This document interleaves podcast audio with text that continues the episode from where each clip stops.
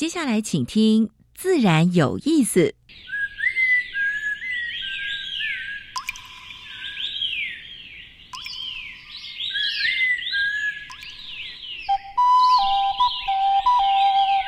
大自然是最能启发人心、最迷人的教室。透过鸟语、虫鸣，顺着山峰、水流，教给我们自然万物的盎然趣味与生命智慧。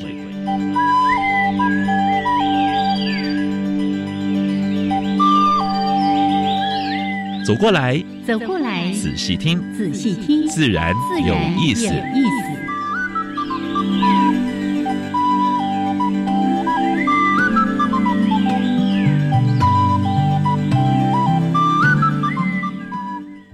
Hello，亲爱的听众朋友们，大家好，欢迎收听教育电台，自然有意思。三平四，我现在找了杨老师。嗯，今天有两个插科下、插口声的。因为我们两个都啊，过年期间 都感冒了，所以戴着口罩。我们也要求今天的来宾也戴上口罩。对对对，本来我跟杨老师说，我们两个戴口罩，保护我们的来宾，也保护所有使用录音室的人。后来想，来宾也戴着比较安全吧。哎，休息两三天还是哎。还是持续的，对对对，哎，沙哑的声音。这个一定要特别提醒，有感冒症状的人哦，一定要自己把口罩戴好。哎，像保护自己也是等保护别人。你知道我这几天在家里也口罩都戴好好的啊。我在家也是一样。是是是是，这因为呢，老师跟我还有我们另外一个同事哦，这个上个礼拜五一起去开了一个会，开完会三个人都中标了。这个在病毒非常的强大，在。密闭的空间关两个小时，是是是，好，所以还是要戴上口罩。嗯，希望大家有健康过年，然后这一年的健健康康的哈。哎，祝福大家新的一年事事如意，心想事成。哎，新年快乐！新年快乐！耶耶耶耶耶！好，这个是一月二号，今年第一集节目的播出。是，我们待会儿有一个新尝试，哎，哎，对呀，有一些，哎，教育部的。督学今天要来参与我们的节目。哎呀，那个贵宾来电台参观，然后呢，也来感受一下现场的感觉。对，我们也准备一点题目，要考考这些常年在教育界打滚的这个非常资深的呃督学。那个没有答对不准回去。开玩笑了。好了，这个待会儿的问题呢，都会跟我们今天的主题有关。今天主题是什么呢？今天嗯。鸟鸟蛇的，你看新年接下来就要过过年了，就春节对不对？我们说春耕夏耘，对。那春耕我们就想到土壤，土壤就会想到肥料，鸟鸟那的蚯蚓，对对对对对。啊，蚯蚓它呢到底有什么好处呢？嗯，对这个地球有什么好处呢？哦，它贡献可大的了。那那我们这个年轻人呢，在这方面呢贡献相当久的时间。哦，很奇怪呢，年轻人去研究什么蚂蟥啦、水蛭啦、水啊水蛭啦，哈，还有研究蚯蚓啦，从大学时代研究到这也是还那博士班还去研究研究寄生虫啊，对对对，怪异的癖好哈。不过呢，我最近一直听到有这样一句话，就是我的不正常才是正常。哎哎，大家最近有听到这句吗？到处都看到哦，我后来才知道，原来有一个这样的纪录片。为纪录片，嗯，我的不正常才是正常。好，我们就就来看看。每一个人都有自己的才华，对，自己的能力哈，在各方面发展就是一件好事。这才是生物多样性嘛？对呀，对工作多样性、兴趣多样性，对不对？是的。好，所以呢，今天我们的主题已经报告给大家，就来谈谈蚯蚓。特别是利用蚯蚓来堆肥，蚯蚓，来制造。每个人在家里都可以做。我已经蠢蠢欲动了。哎，我怎么变成蚯蚓 蠢蠢欲动了呢？我们今天邀请到的是赖义德，是，他是我们台大呃科学教育中心的。哎，成员是是是，那个之前我们就请他来讲过那个字类有没有？哦哦，然后所以呢，出出了出版了一本水质图鉴。对呀，那种图鉴你看，哎，也在出哎，也在出。你看，你你你什么态度？你我我有点鄙视，对不对？但是很多人常常见，但是呢，事实上呢，认不得。所以那本水质，你看，他。有学得很好，对不对？所以能够把那个自己所学贡献给社会，所以非常的有参考价值。但今天不谈水质，今天谈蚯蚓。对。那也因为我们待会儿呢要来跟贵宾互动，所以我们今天的台湾 special 这么多年来第一次停播哦。待会儿呢是要考考贵宾吗？是是是是，待会儿呢我们就要加入第一个小单元——自然大小事。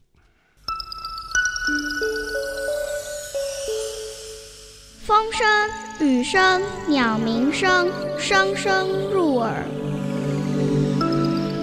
大事、小事、自然事，事事关心。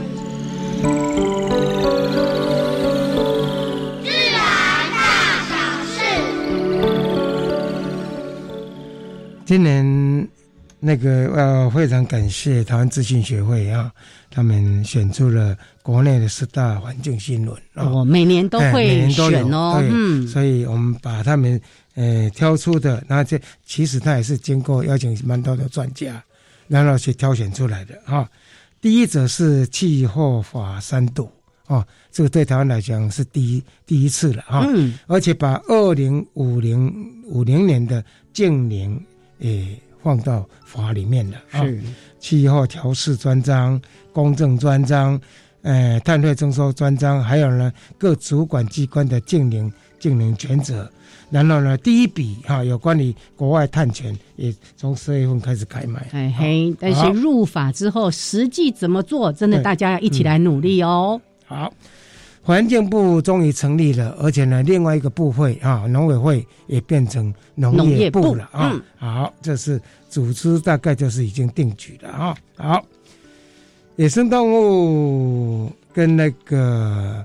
犬猫之类的话发生冲突啊，所以呢，生态热区试办游荡犬的动物遗嘱啊，我们希望这个这个试办能够成功，让这些呃流让呃流荡犬的话对野生动物的伤害呃能够压到最低。是的，好。整整四年都没有台风啊，大概一千四百七十天没有台风记录哦，这真的很夸张哎。但是台风其实对它也有一些很重要。今年的话就带来相当的雨量，是的，就是连那个增温水库一直灌不满的都已经灌满，满满的。对，好。P R A 禁限用的第一枪是针对免洗餐具禁用微生物可分解的材质。因为这个必须都要比较高温，嗯，啊，特别的环境才能够去做分解，是，所以能够把它禁掉，我想应该是正确的做法啊。好，地球沸腾的时代来临，我记得我们在七月份、八月份、九月份都一直在播讯的时候，哎，今年的温度要创新高，今年温度创新高。我们还有那个专题就在讲热，点点点点点。所以呢，呃，大概。去年的话呢，大概是呃有史以来啊，有史以来呃最热的啊，最热的一年啊。不过听说明年也会蛮热，还是热，还是热。这科学家的预估啊。好，COP twenty 第一次提到我们要脱离化石燃料。什么叫化石燃料？嗯就石油、天然气之类的啊。这个都我们第一次要脱离这个啊。所以虽然那个产油国。哎，不太同意，但是我在想，这是大家的共识了，就可能慢慢慢慢减量，要降低。对对对。第一个保护公海的国际条约终于通过了啊！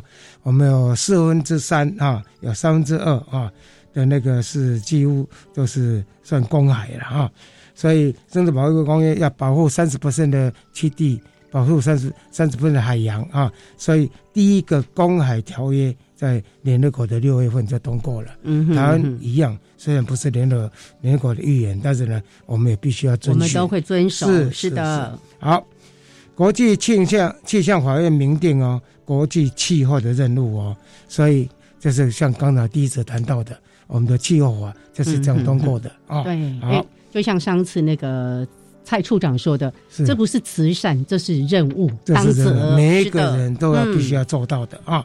好。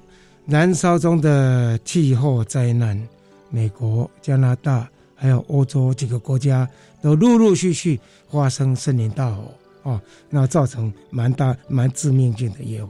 还有澳洲，我们最常见这么那么可爱的那个无尾熊，竟然哎呀变成变变变变稀有稀有的动物 啊！好，这是今天跟大家分享的自然大小事。等一下燕子呢？哎哎，不做台湾 special 哦 哈哈。今天呢，我们要跟我们哦外面的来宾来 互动一下。好。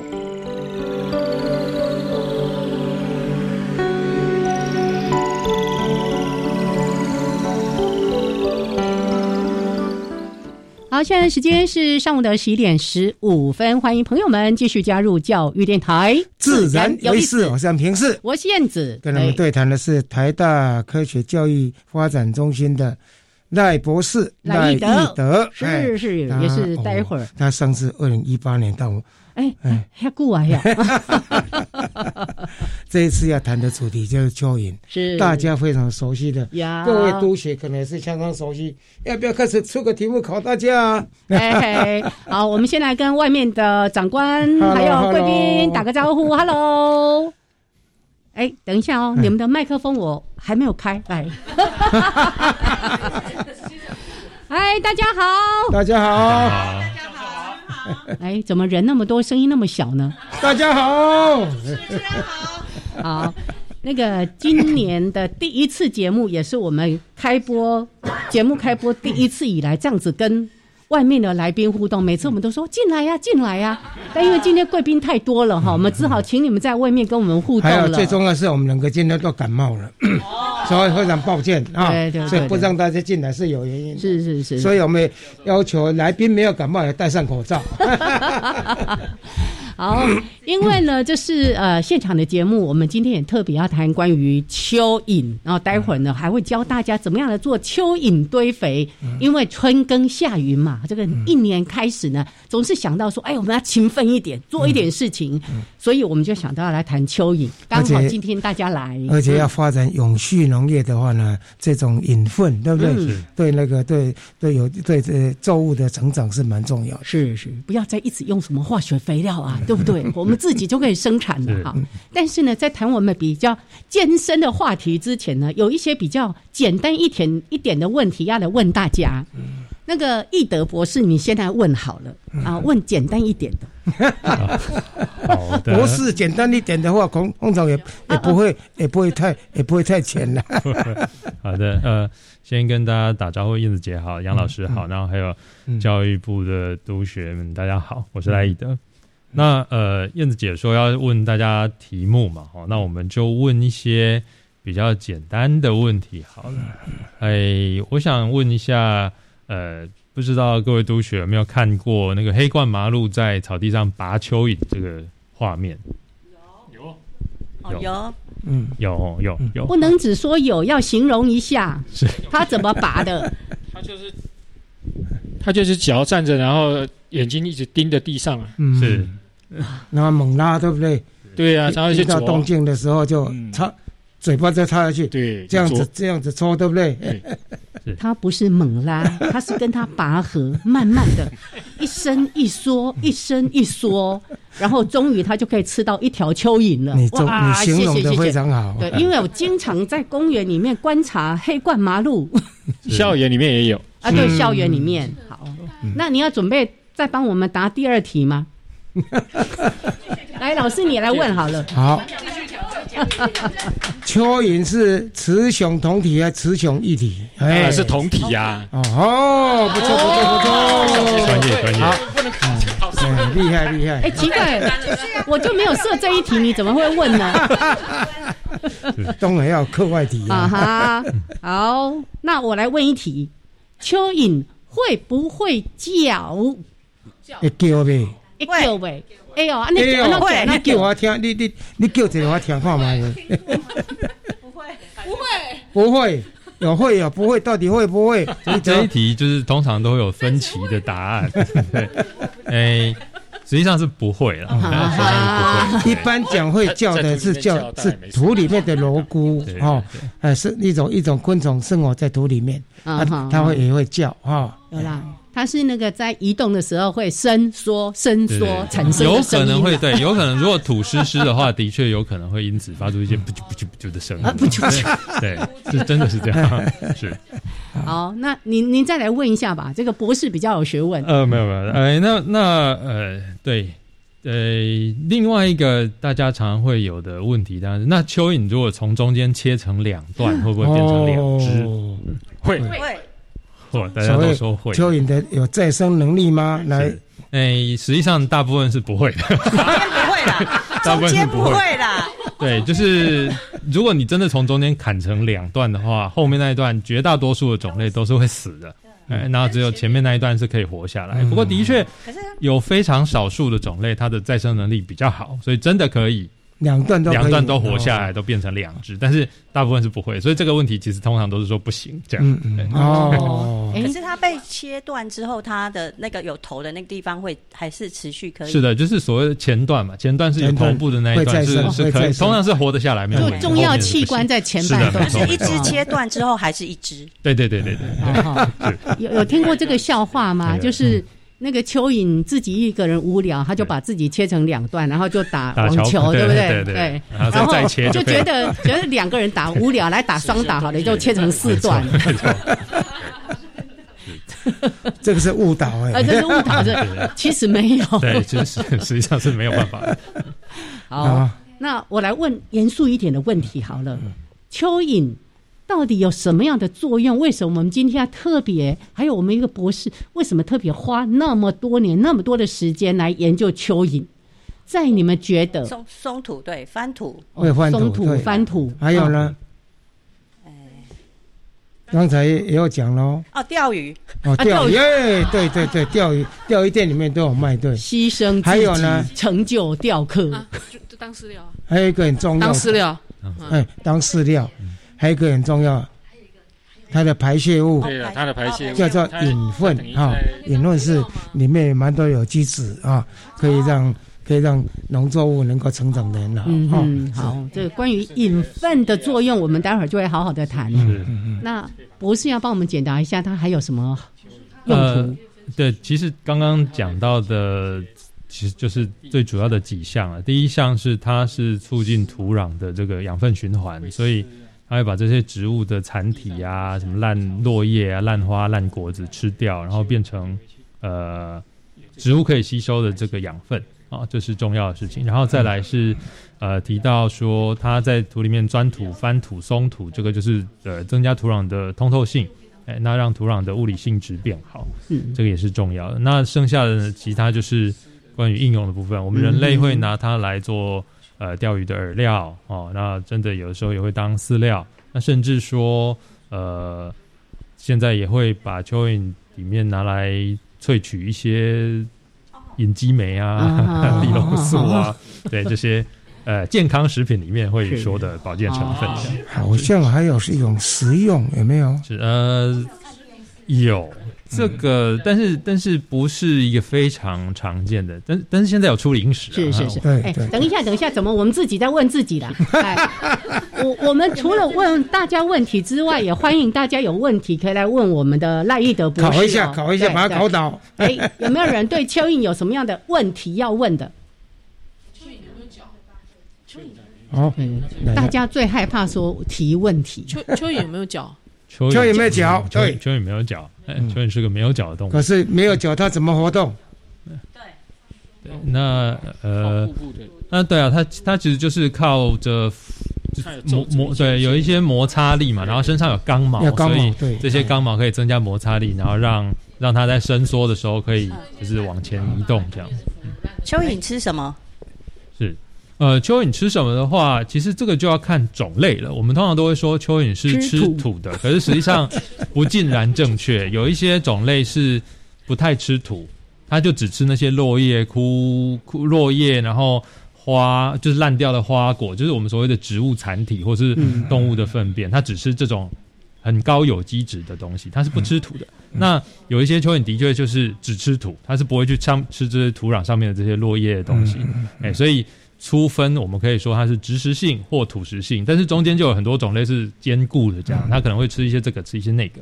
对，但是总归来说，它就是吃我们看得到在地上的那些东西。嗯，那那请问蚯蚓可以活多久？嗯，哦，目前其实研究比较多的大概都是养殖的种类。那呃呃，大家不要小看它，就是小小一条，可能不到十公分的蚯蚓，平均寿命是两年。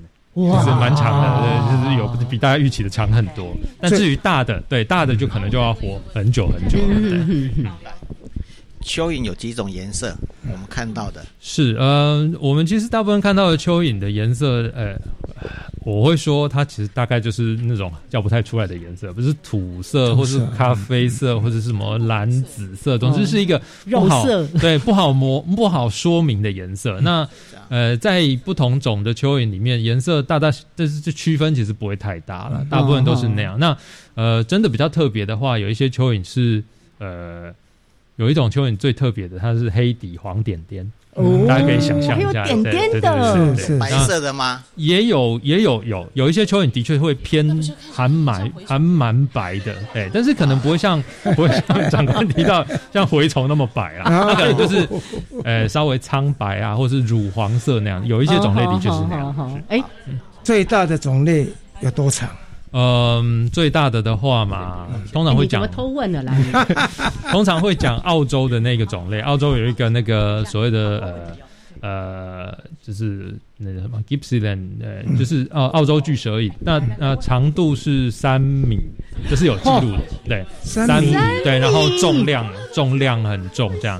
但是现在也会有一些新的研究发现说。其实亚马逊盆地也有一群，不是一种而已，是一群，哎，好几个种类，它也是差不多那个长度。所以现在讲最大的蚯蚓，其实算是有好几个人共共享冠军。哈，想象一下玉娟的两个长度，一只蚯蚓。你是玉娟啊。但是但是但是那是大只而已哦，那是重量哦。如果我们讲长度的话，是另外的，哦长度有更长的。哦，还有更长的。对，长度有更长，长度有到。六七米的吧，哦，对，但是很细，相对的比较细，两三层楼高的，嗯，对，哦，好吧，那可以从二楼掉到一楼这样子，还不会跌倒。我再请教一个问题，就是为什么下雨过后蚯蚓就会跑出来？哦，是，这是非常对非常好的问题，也非常好的观察。其实是特定的种类才会这样哦，就是大家可以注意一下，如果在。呃，都市地区或校园公园里面下大雨后爬出来的种类，你会感觉它都蛮大只的。嗯，那那是因为在台湾的话，最常在下雨里面爬出来的两种都是比较大型的个体。那其实就有很多种，那所以有很多就是有很多种类，其实下雨下再大它都不会爬出来。那至于为什么会爬出来，目前的推测比较接近，认为是说它可能是需要的氧气比较多。那在下了很久的雨了以后，土里面其实就没什么氧气了，都只有水，那它就会没有办法呼吸，所以它要爬出来。但是至于那些需要氧气比较少的种类，就没差，它就会待在里面待着。所以跟所谓的地震没有关系了。对，其实是跟地震没有关系。好，再问一个问题哦，就是蚯蚯蚓怎么辨别方向？它有眼睛吗？呃，这这也是个很好，它没有眼睛，然后它其实对它来讲，其实也没有什么方向需要辨别。它的它的它的它的重点是。哪边是暗的？它没有眼睛，可是它可以感光，它有感光细胞，所以哪边是暗的，它就往哪边去；然后哪边是湿的，它也往哪边去。大概就是走这个路线。比较喜欢暗，跟比较喜欢湿，然后喜欢贴着东西。所以如果你有你这边有一个平面，那它它一定是一直走走到某个角交了以后，它就沿着边缘走。对，大致上是这样子简单的规则，然后它就可以活下去了。好，这样我们。来宾有被拷问通过吗？好，请掌声鼓励，谢谢大家，谢谢，谢谢，谢谢。好，也谢谢大家回答了我们很多的问题，谢谢你们，新年快乐，新年快乐，一切顺利，身体健康。好，好哇，这个真是太有趣了哈，这是我们这个。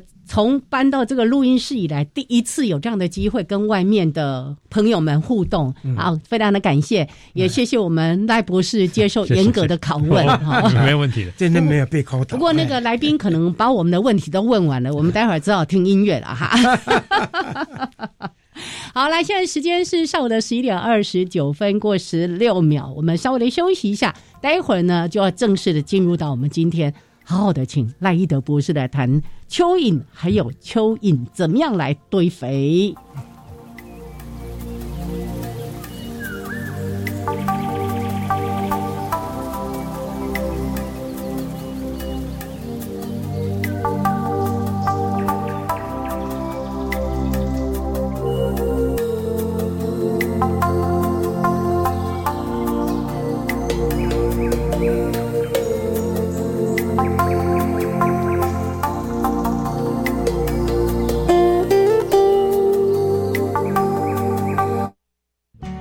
湾的田野是无尽的宝藏。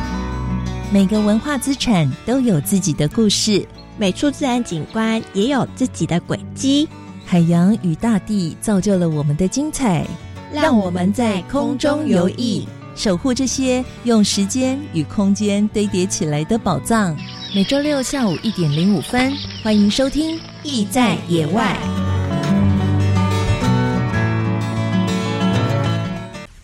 用这个账号密码来玩游戏，可以得到高分呢。你要不要试试看？才不呢！这些来路不明的账号密码可能会引导你到假游戏平台被榨取金钱，也可能会招惹刑事责任，这样可是会得不偿失。线上游戏玩家应善加保管个人账号密码，来路不明的网友千万别相信。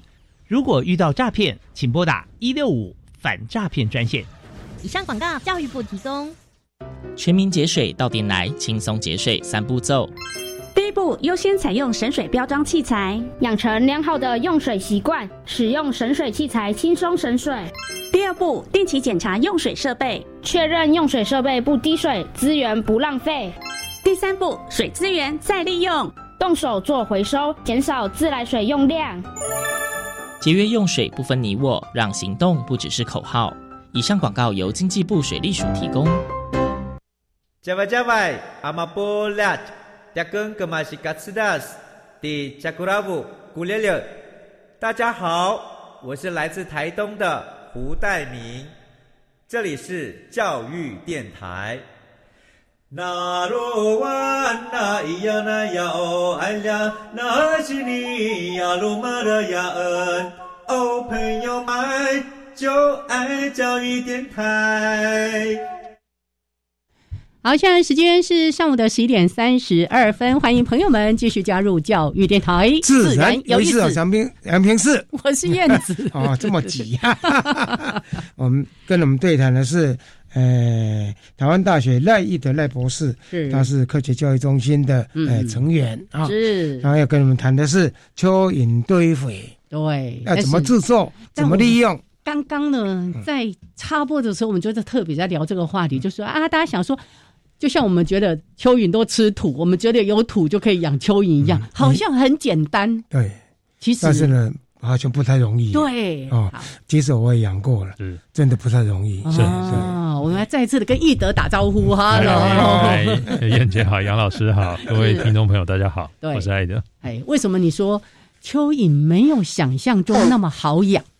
嗯，对，实际上是说，因为我们。对蚯蚓的理解啊，或者说一般人当然是觉得蚯蚓看起来都差不多嘛，所以就觉得说它大概就是那个样子。实际上蚯蚓的种类很多，所以之前呃刚刚提到的图鉴其实也是蚯蚓跟智类的图鉴，这样啊多到可以出图鉴那呃简单的说，蚯蚓它光是因为种类蛮多的，然后它其实在食性上跟呃习性上就不太一样。那我们大致上可以区分说它是表层型的跟。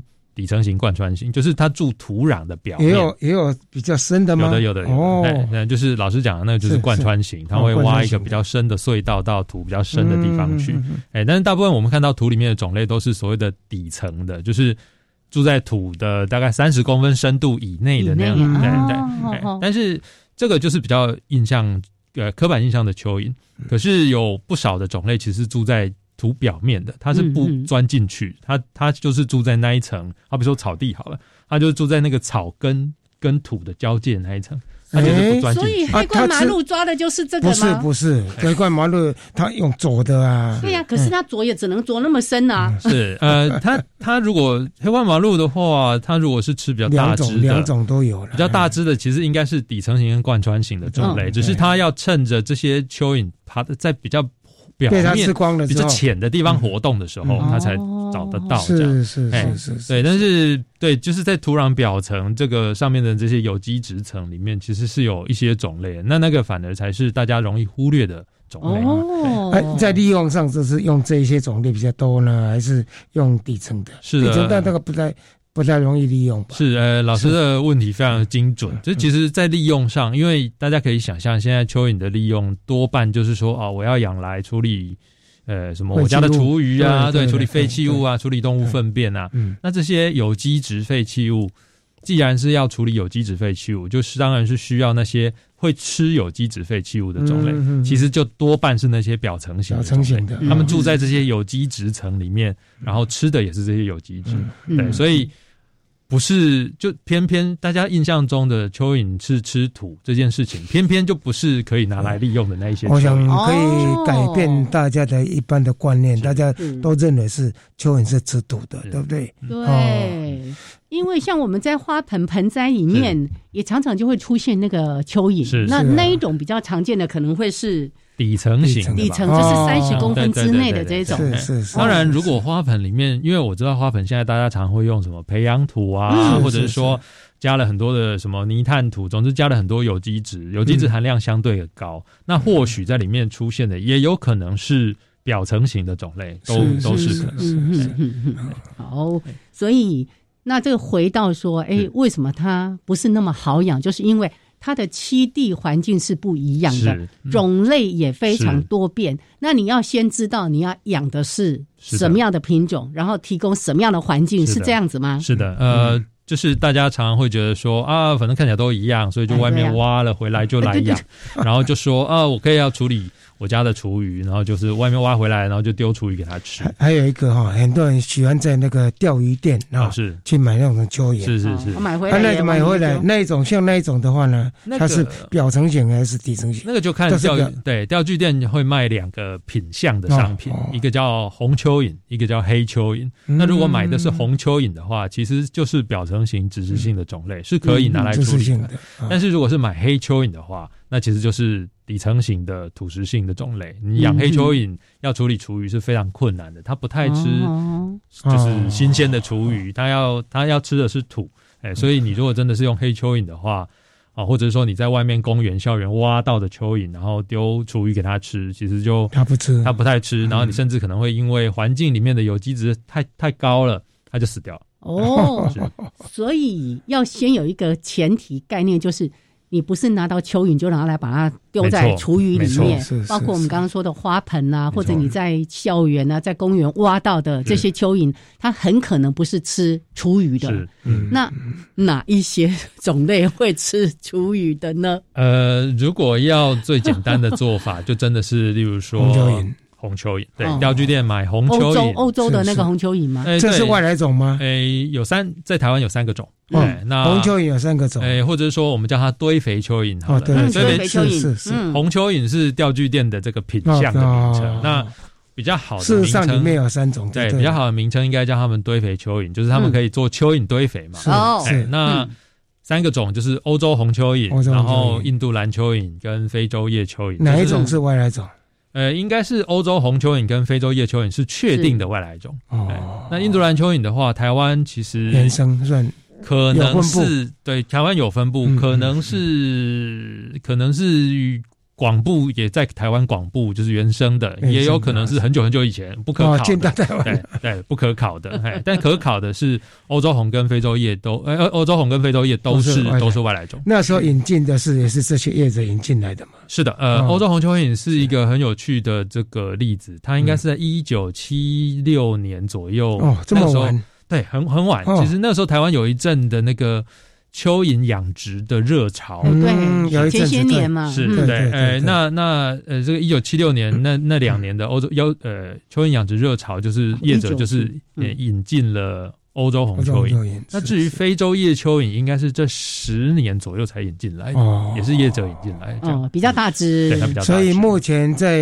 养蚯蚓的话呢，都会以这三种为主嘛。对，然后通常都是、通常养殖场或者是说养殖业者养的都是混着养，因为其实哦，这三种可以混着养，没有 competition 的嘛？没，他们他其实会有 competition，、嘿哦某个程度上，就是因为有些人的生殖能力比较好，有些人吃的比较快，终究一定会有一个。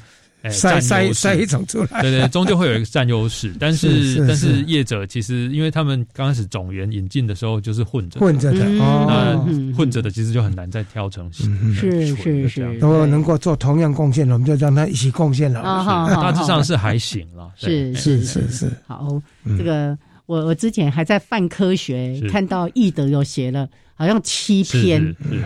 呃，什么蚯蚓跟它的产地是不是？是太平二号也啊，太平二号跟它的产地。啊，对，太平二号这个怎么回事？啊，那个也是，那个其实就是一九七六年的时候，当时业者在就是推，就是这个红蚯蚓养殖热潮，那他会说，我从哪里哪里引进了什么特别的品种，哎，那他当然要取一个名字，所以那个时候就是会叫他呃，日本引进这个红蚯蚓二号，然后后来就变成太平二号。那这个名字我有考据了一下，其实这个过程很有趣。那简单的说，就是好像是因为引进的那一间日本公司是太平物产公司，哎，然后它的红蚯蚓二号就叫它太平二号。那其实除了这个之外，在当时报章杂志上面其实也有别的蚯蚓的。品种的名称，什么生风二号啊，大正一号啊，等等，就是听起来这么竞争啊几号几号，就 听起来都很厉害的。哎，但是到现在留下来的就只剩下太平二号这个名字。但我也建议，就是太平二号这个名字，大家就就是知道就好了，对，不要再继续叫它这个名字了，因为我们其实是知道说就有比较明确的名称。它欧洲红太平二号是是到底是哪一种？对，太平二号其实就是有点像红蚯蚓。对，理论上应该就是当时的欧洲红蚯蚓，但是后来就变成混在一起的，就就是名字就乱七八糟这样。好像说好几个种类，通通都是叫太平二号，那就变成堆肥蚯蚓的代称。然后我觉得这样其实，在沟通上会有一些困扰，所以我觉得比较好还是就直接叫。欧洲红蚯蚓、印度蓝蚯蚓、非洲叶蚯蚓，然后你知道它们都是堆肥蚯蚓，是是是，要堆肥蚯蚓才可以拿来做蚯蚓堆肥，所以不要自己去泥土里面乱挖。但是呢，也不要把你所养的就放到野外去，对，因为其中你没有办法分辨它到底是外来种还是。原生的种类，现在原生的只有印度蚯蚓嘛，对不对？所以原则上我们养的就不要放到野外去啊！拜托大家啊！刚刚讲到印度蓝蚯蚓，刚刚不是有在问颜色吗？然后我就看到你文章就在提到说，它为什么叫做印度蓝蚯蚓啊？是啊，就说哎，它是会有一些光泽，是它的体表的，我们叫它这个呃红彩物理色，嗯物理色对物理色是比较明显的，就是蓝绿色很漂亮，这样。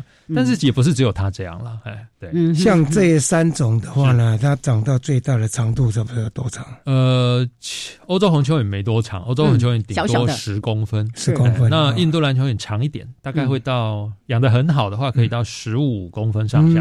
那非洲叶蚯蚓。就是一个比较大的家伙，非洲叶蚯蚓长到记录上可以长到四十公分，这真的是养的很大，但是它不太粗了，它没有像那个什么，不是什么大拇指粗这样，它顶多可能跟我们平常在用的筷子原子笔差不多粗就还不错了。好，一般人在养蚯蚓，最主要是要处理有机质嘛，对不对？啊，除了处理有机质之外呢，还有他们用来做什么？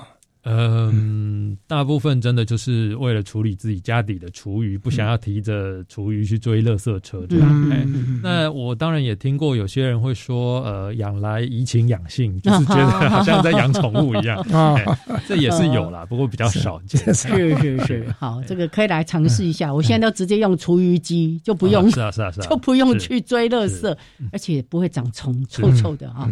但是如果我们可以用这样的一个。哎，就是用生物的方式，然后产生的肥分又相当的好，好，所以我们待会儿呢，也就来了解一下这些堆肥蚯蚓怎么样来做成蚯蚓堆肥，然后它到底有一些什么样好的效用，我们再来跟大家好好的说明。好，先聊到这边。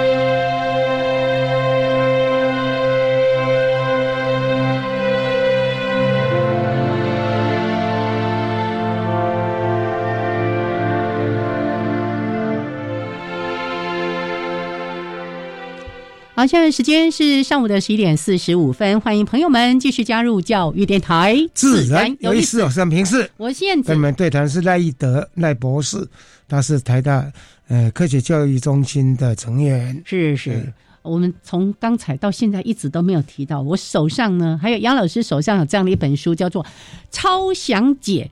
蚯蚓堆肥制作与利用，对，制作与利用这很很实用的书诶，而且是一个研究者用他实物的经验加上科学的理论来告诉大家怎么样好好的用蚯蚓来做堆肥。里面还有蛮多的，就是包括新闻性的一些，你看哇，他。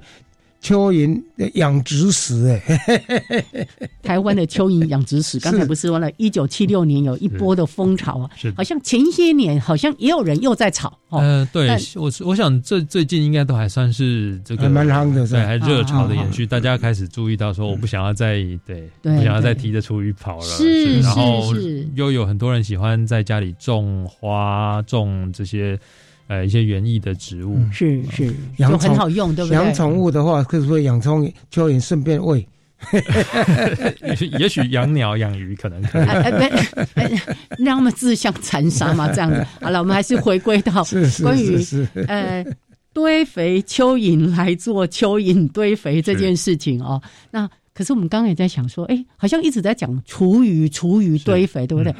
好像不止厨余，还有很多很多的有机的物质都可以拿来养这些蚯蚓。动物粪便这类，是不是也可以呢？呃，是的，呃，其实呃，这些堆肥蚯蚓它们吃的东西就是有机质废弃物嘛。那呃，家庭的话，当然就是生厨余为主。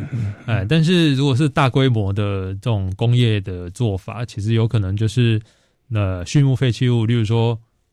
牛粪啊，猪粪啊，这些猪粪也可以，对，猪粪也可以。但是我自己的经验是，猪粪要看你的猪是哪一种食性。哦，是啊，对，因为大家知道猪有分饲料的饲料猪或厨余猪嘛。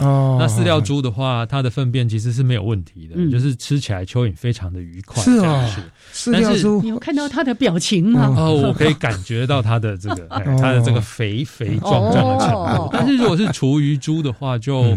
看状况，厨余猪因为厨余的成分比较复杂，然后我们会说厨余的碳氮比可能更低了一点。嗯，不过现在厨余好像不能利用了嘛，哦，现在现在厨余好像都要经过处理。哦，因为疫情之后要去化，是是是是，厨余猪的场是越来越少，越小。对，所以厨余猪相对的，总之它不是那个大多数大大多数。那厨余猪总呃，但是我们也测试过厨余猪的粪便，那它也是可以用蚯蚓处理，只是就。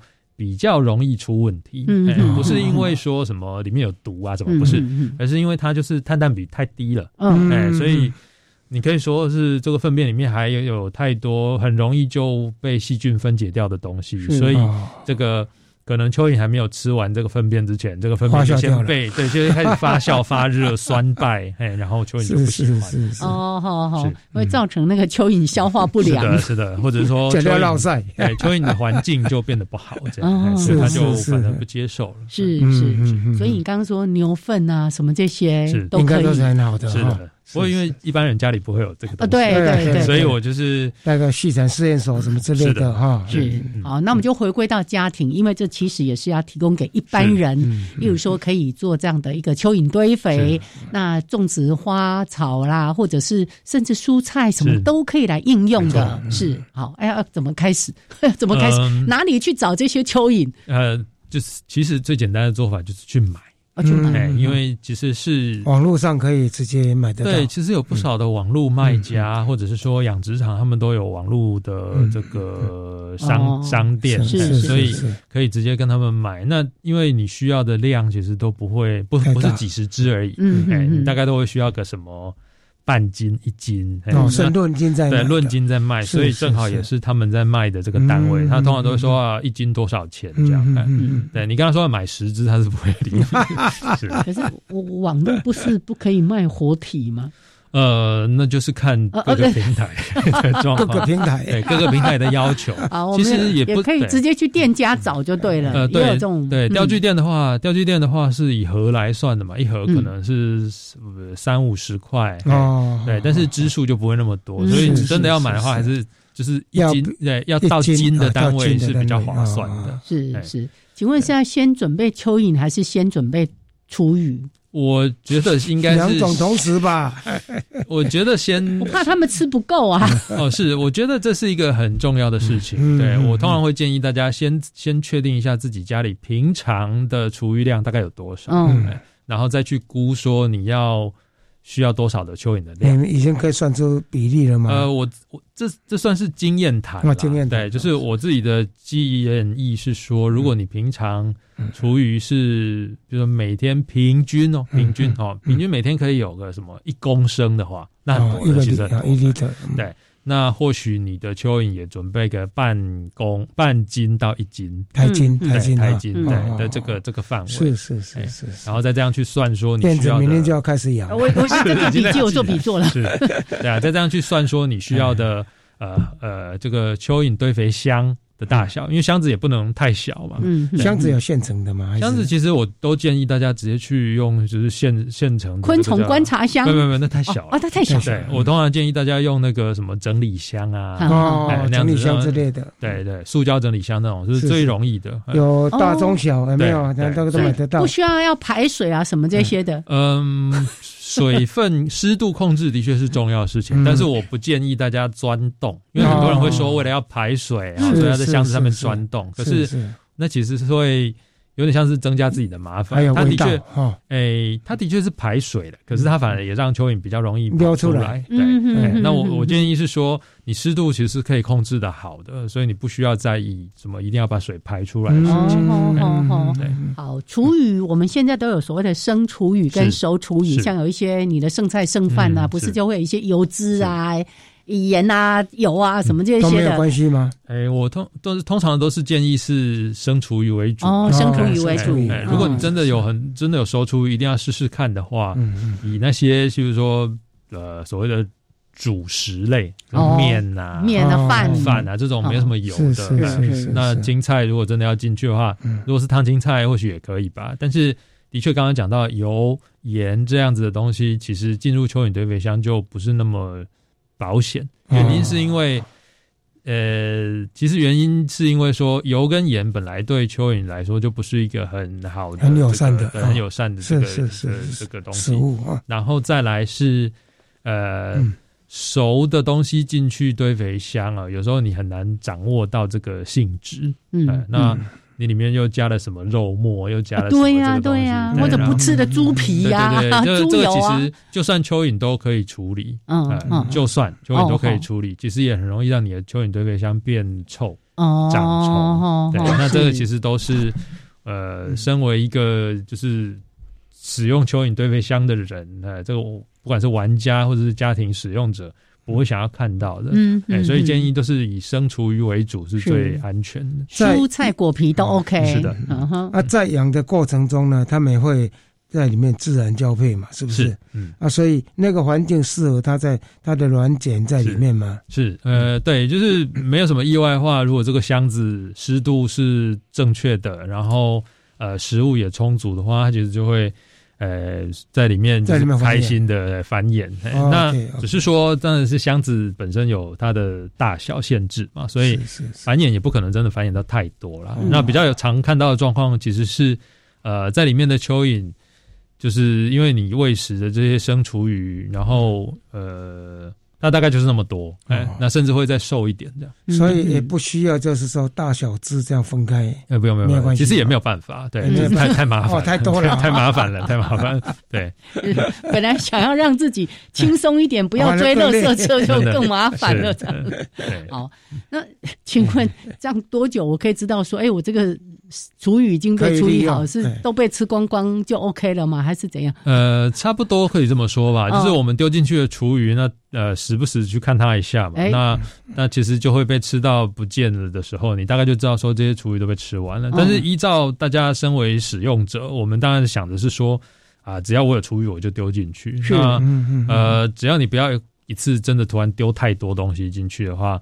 就是慢慢慢慢的，它都会把它分解，就是吃掉。那呃，没什么意外的时候，你就会看到那个土呃里面的这些基材，就是你本来用的让蚯蚓住的那些东西，会越来越多，然后它就是都就是你不会看到生厨余的样子，已经又变成引粪了，所以它是跟基材混在一起。嗯，那箱子是有大小的嘛，所以然后要利用的时候就是再把它挖出来，对，就筛一下，然后就把把那些那个那个经过处理的拿出来利用。啊，再放新的嘛？哎，可以这么说。大概多久一次？大概以你的经验，我自己的经验是，如果你的箱子，我我我以我的做法，对，以我的做法，嗯，因为我其实家里的生厨余没有很多，所以我可能是半年可能才挖一次，半年才挖一次。哎，那挖起来挖起来，其实也只是为了说，呃，箱子快要。满了，对，要空出新的空间嘛，然后所以就把旧的东西挖出来，就这样而已。哦哦，那挖出来就可以直接用了，是不需要再什么什么腐熟什么。它已经是它理论上它就已经是完全腐熟的东西，所以蚯蚓吃完的东西其实就是腐熟的。是是，刚刚有听到你提到一个基材是。所以这个基材是除了你放进去的厨余之外，本来就应该要附上去的东西。那些土吗？还是什么？我们就是会建议是用这些像什么椰仙土哦，椰仙椰仙土，或者是如果你真的财力雄厚的话，泥炭土也可以。但泥炭土真的贵很多。总之就是呃有机质有机质的基的基材，那个占差不多多少 percent？呃，一刚开始的话就是全部都是这个。是对，那那它它是一个安定的材质，让蚯蚓住在里面。然后你丢进去的厨余，它才会去吃厨余。所以不能说空的缸子就丢厨余，然后就丢蚯蚓进去，因为这等于是说哦，这个很重要哦。是，这个是会成功会失败，这个是最基本的。是的，因为如果你全部都是厨余的话，那就是所有的厨余都都会。会都会开始对，都会都是潮湿的，然后都开始分解，会长细菌，对对，分解的过程，蚯蚓就没地方躲。哦，所以这个这个是最基本的。刚刚一开始因为没有。哎，还没好好的看书啦，真的。就没有注意到说，哎，基材我也想说，东西一直丢，不是就有很多的湿气啊什么的。所以基材你刚刚提到像椰仙土、泥炭土，或者一般我们说那个培养土什么都可以可以吗？培养土我其实不太建议，因为培养土里面常常会加很多有的没有的东西。我们的经验是，培养土里面常常会为了说啊让你好种植物，所以加了什么。致死呃杀杀菌剂，对对，或者是说什么杀霉霉菌的，哎这些药剂，好是是，那可能对蚯蚓不太友善。OK，好，所以来最后一分钟再说一下，为什么要推蚯蚓堆肥？堆肥来堆肥，哎堆肥蚯蚓是呃，其实就是真的这几年来看到大家对于蚯蚓堆肥这件事情有相当的。需求，嗯，那就觉得说，呃，市面上看到的资讯其实是比较比较没有整理过的，然后有一些又是传了很久的这个传说，哎，所以我希望是说，呃，能够借着这样子整理好的一本书的资讯，然后比较有系统的让大家知道，你要做蚯蚓堆肥这件事情，你先知道什么，比如说关于蚯蚓的一些基本的知识，认识堆肥蚯蚓，然后你怎么样子去评估。你要需要多少的堆肥蚯蚓，然后你家的就那个生厨余的量，然后去设置你的蚯蚓堆肥箱，是，然后还有直接中间的大小疑难杂症，比如说引分要不要过筛啊，里面会不会有重金属啊，什么农药问题啊，这些我们通通都希望可以就是一次把它整理好。是，这是一本相当实用的书啊，超详解。堆肥啊，超详解制作跟利用。对，所以。用蚯蚓堆肥可以减少很多垃圾的问题，也可以怡情养性啦。哈，好，我们今天非常的谢谢赖义德博士，谢谢，谢谢，谢谢。大家，下礼拜见喽！啊，新年快乐，拜拜，拜拜。